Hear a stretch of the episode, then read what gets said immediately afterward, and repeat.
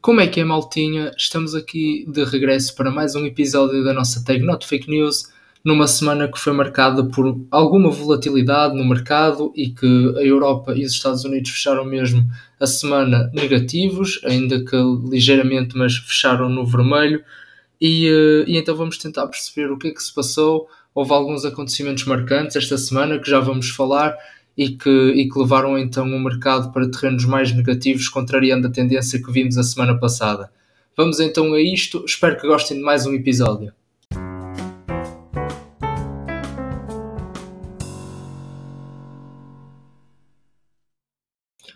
Então, como eu disse, nesta semana eu quero destacar duas grandes notícias ou acontecimentos que vocês quiserem chamar que influenciaram o mercado nesta semana, seja as bolsas americanas, a, aqui a nacional, a europeia, as europeias também, mesmo o ouro, o petróleo, foi praticamente como nós vamos ver a seguir, tudo influenciado em grande parte por estas duas questões. A primeira teve então a ver com a reunião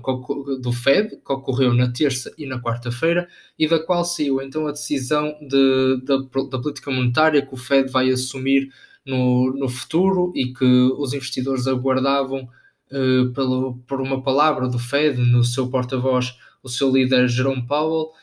para ver que, qual seria a reação do Fed a, a, este receio dos investidores da subida da taxa de juro face aos estímulos aprovados a semana passada nos Estados Unidos.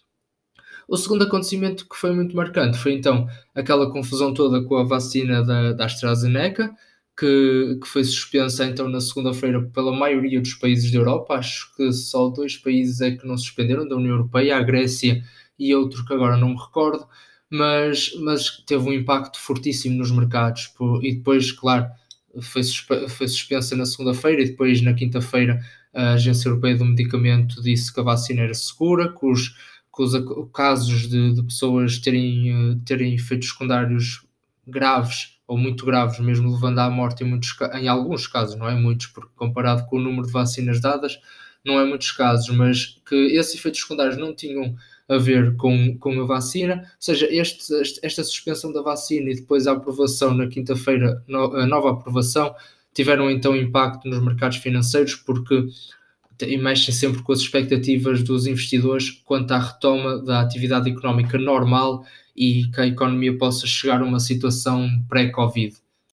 Mas então vamos ver como é que reagiram as bolsas americanas a esta semana, que foi uma semana no seu geral negativa, mas com um pouco confusão, eh, dias positivos, dias muito negativos. Foi, eh, foi um, um pouco. Foi, foi uma, uma, uma semana muito volátil na, tanto nos Estados Unidos como na Europa, como vamos ver a seguir. Mas então, nos Estados Unidos, uh, a semana começou bem, começamos a semana no verde, na segunda-feira, com, com algumas companhias aéreas a dizerem que a procura para estas feiras da Páscoa e também para o verão estava a atingir níveis relativamente perto ao que era antes do Covid. Isto, claro, que leva os investidores a pensar e a achar que estamos mais perto de uma normalidade económica, de voltarmos aos tempos, eh, à economia dos tempos pré-Covid e também, e, e lá está, aumenta o otimismo dos investidores. Também na segunda-feira, as yields caíram um pouco, que tinham vindo a crescer nos últimos tempos, cederam mais um bocadinho na expectativa de, da reunião do Fed, a reunião que eu falei há um bocadinho. Depois, até quarta-feira, mais ou menos, uh, teve um pouco indefinido, os investidores estavam praticamente à espera. Estavam ali, opa, vamos ver o que é que sai desta reunião, vamos ver o que é que o Fed diz, para, para depois decidirmos então como é que vamos operar no, no, uh, nos mercados. Uh, claro que nesta, nesta indefinição houve uma tendência negativa, muito ligeira, mas negativa, que foi devido à, à, à, quebra das cotações das petrolíferas por causa do preço do petróleo estar a cair. Nós vamos falar mais à frente, mas esta semana também foi uma, uma semana negativa para o preço do petróleo e depois eu vou explicar os motivos. No entanto, sai então a decisão na, na quarta-feira, no final da reunião uh, do Fed, em que Jerome Powell diz que aquelas duas palavras que até são capa do nosso jornal desta semana e que ficaram conhecidas uh, no, nos Estados Unidos nesta semana, que foi o not yet O Fed disse praticamente que ainda é cedo para reduzir o plano de compra de ativos e comprometeu-se mesmo a manter as taxas de juros baixas até 2023. Como nós temos vindo a falar em todos os, os podcasts, o medo dos investidores é que as taxas de juros aumentem por causa dos estímulos que foram aprovados e Jerome Powell vir dizer que as taxas de juros vão se manter baixas, claro que ajudou a elevar o otimismo dos investidores e na quarta-feira, depois da reunião do Fed e depois deste discurso, tivemos mesmo podemos chamar uma explosão no verde, com a bater recordes, as bolsas norte-americanas e, e a chegar a valores muito elevados. No entanto, quando parecia então que as bolsas norte-americanas iam acabar a semana positivamente, por causa de, disto que eu disse do, do discurso de Powell, na, na quinta-feira tivemos uma sessão muito negativa.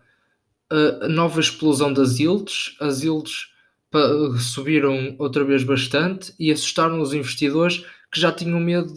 da inflação, de que pudéssemos passar num período, por um período de inflação, maioritariamente nos Estados Unidos, no próximo nos próximos tempos.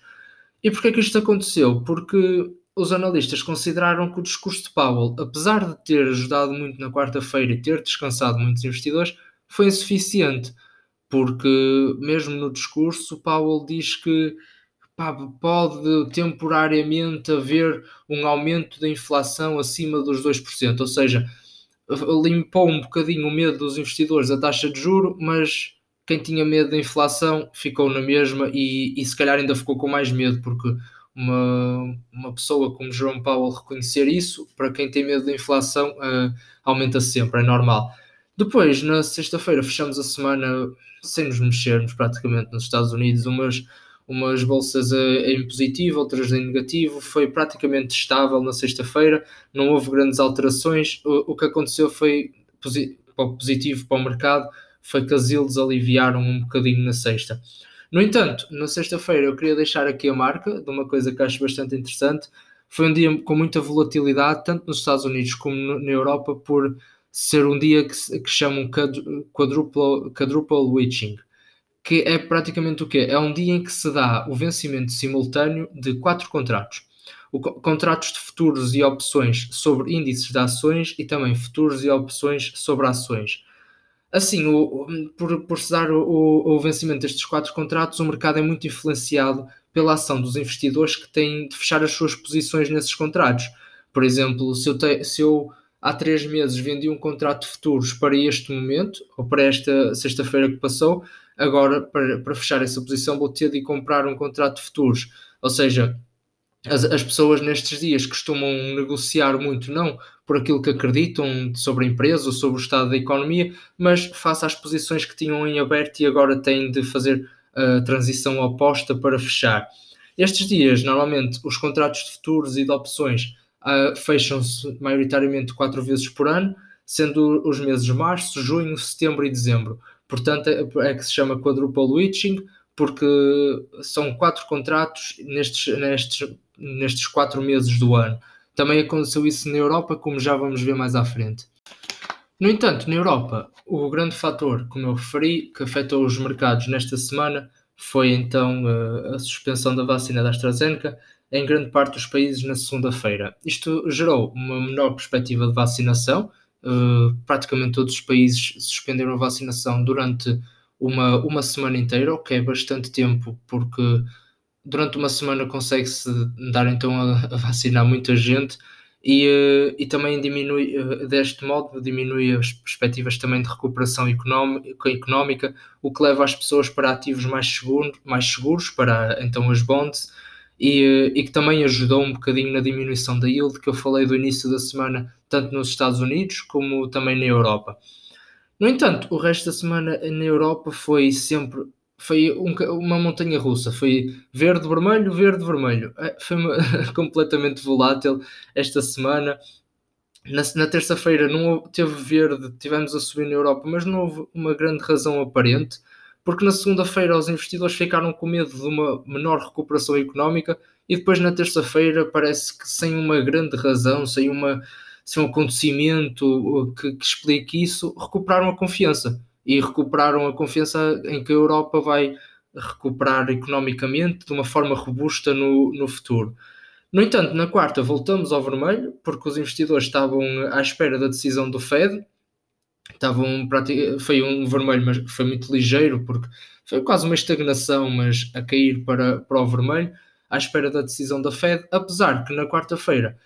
uh, duas, duas empresas importantes do setor automóvel, a Volkswagen e a BMW, dispararam após apresentarem os seus projetos para acelerar a produção de carros elétricos. Mas mesmo esta, que, esta subida no setor automóvel, automóvel não foi suficiente então para, para chegarmos ao verde.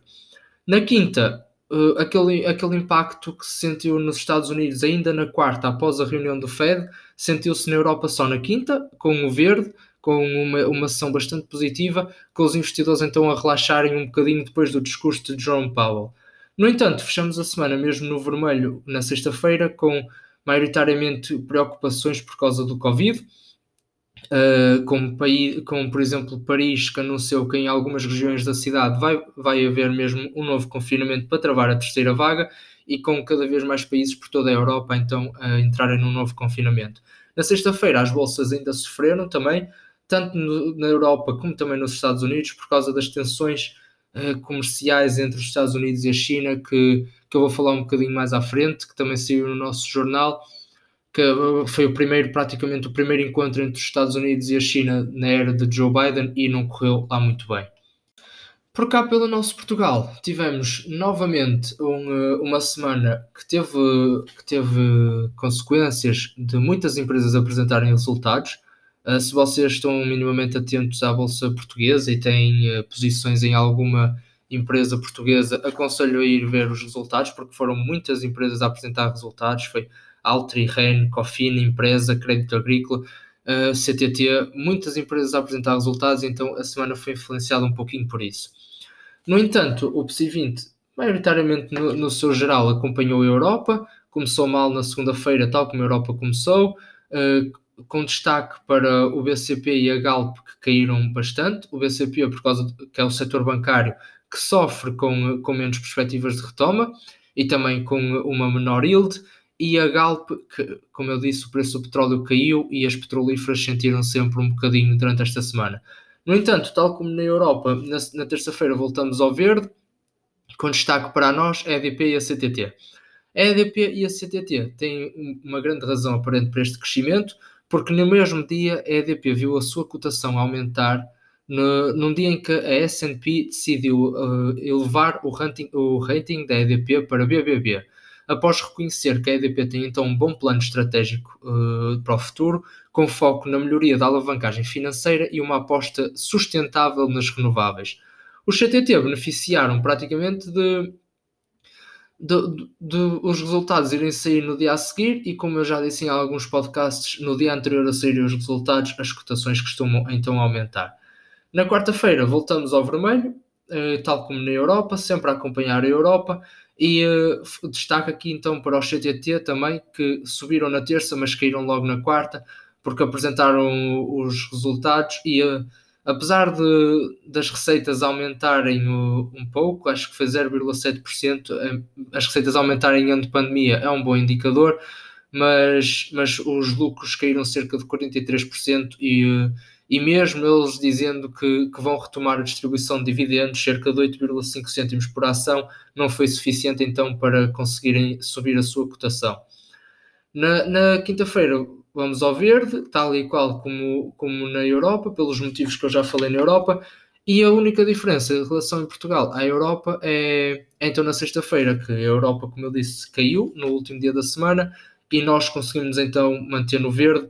porque devido, lá está, como eu disse, muitos resultados apresentados com uh, estas empresas todas que apresentaram resultados, algumas delas foram resultados bons, que já sabemos que 2020 foi um ano difícil por ser ano de pandemia, mas se algumas delas apresentaram resultados positivos face a esse acontecimento e então ajudaram o PSI 20 a fechar a semana no verde.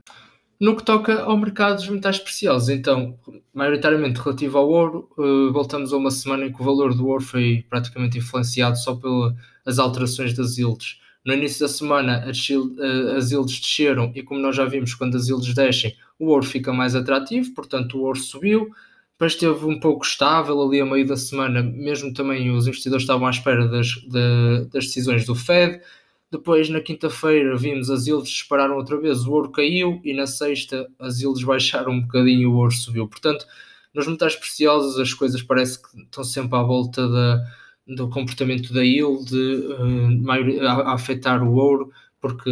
pronto, as bonds são a concorrência do ouro, digamos assim. Se estivéssemos numa empresa, de, numa indústria com concorrência, as bonds fazem concorrência ao ouro, porque são dois ativos de refúgio e se, se as bonds estão menos atrativas, o ouro está mais atrativo. No que toca ao petróleo, então, continua a queda que, que vimos a semana passada, praticamente durante toda a semana,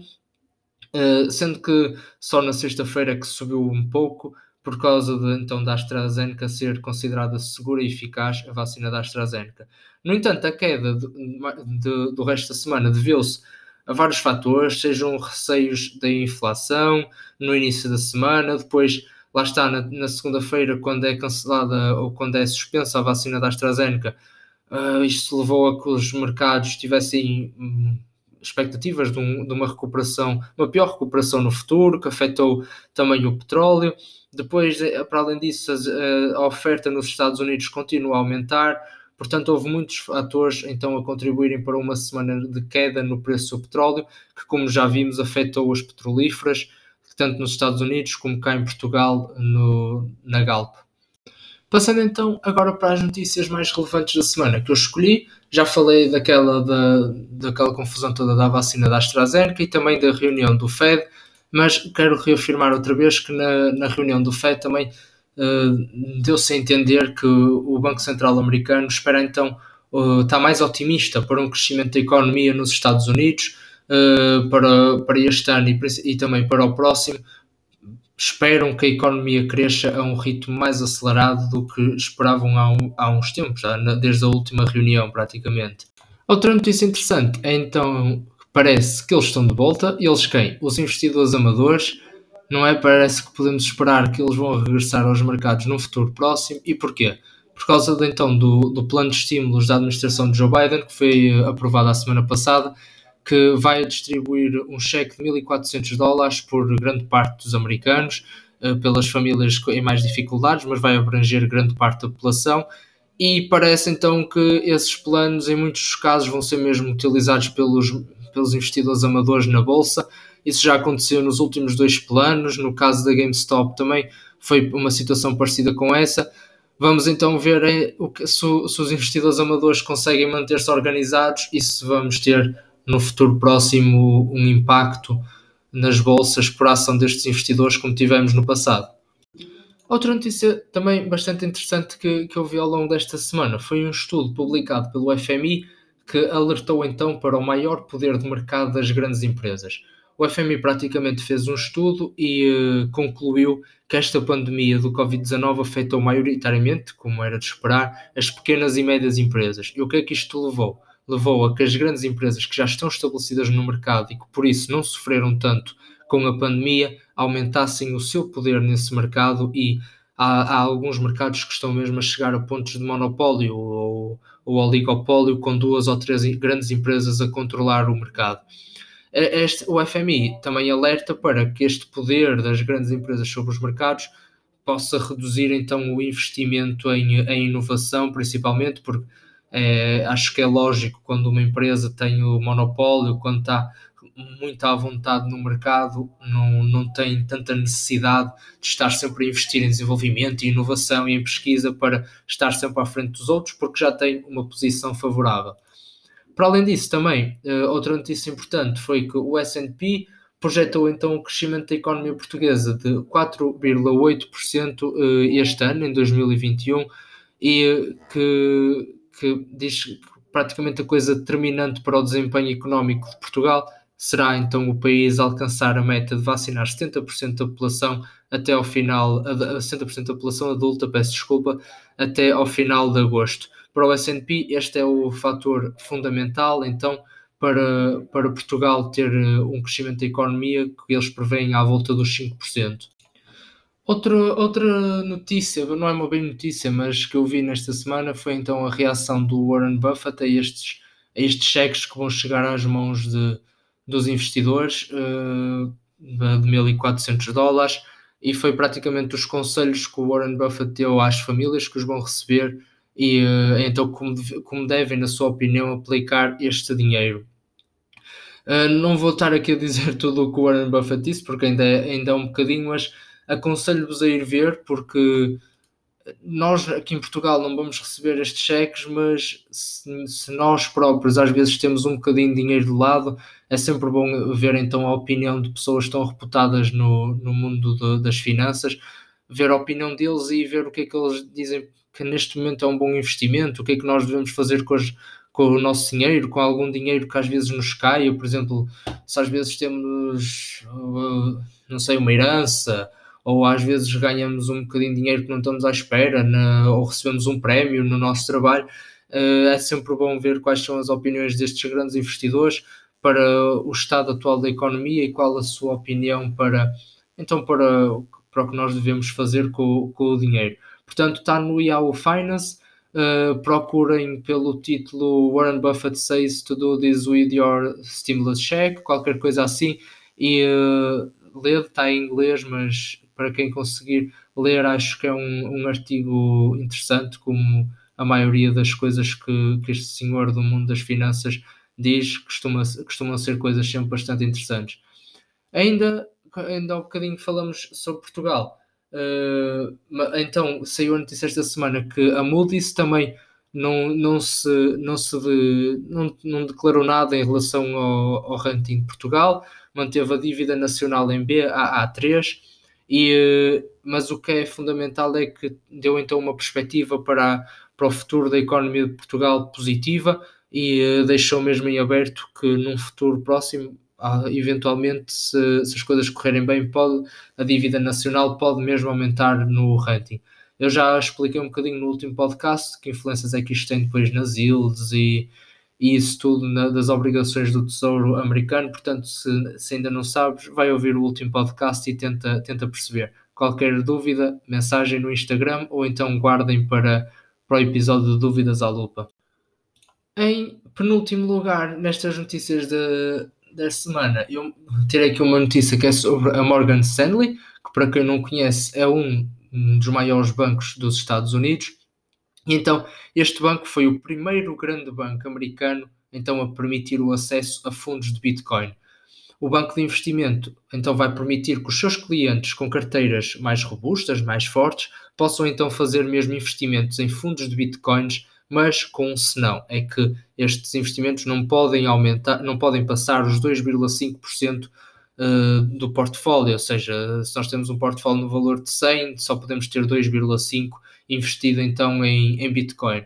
Isto espera-se que seja uma porta aberta, não é? Para, os outros grandes bancos americanos e europeus e por aí fora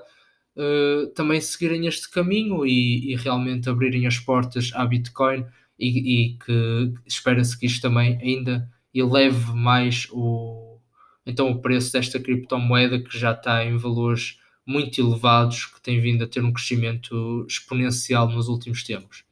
E por último, temos então a notícia do choque entre os Estados Unidos e a China, um choque que já vem há muito tempo nesta, nesta guerra comercial que temos assistido entre os Estados Unidos e a China. E se as relações já não eram boas com Donald Trump,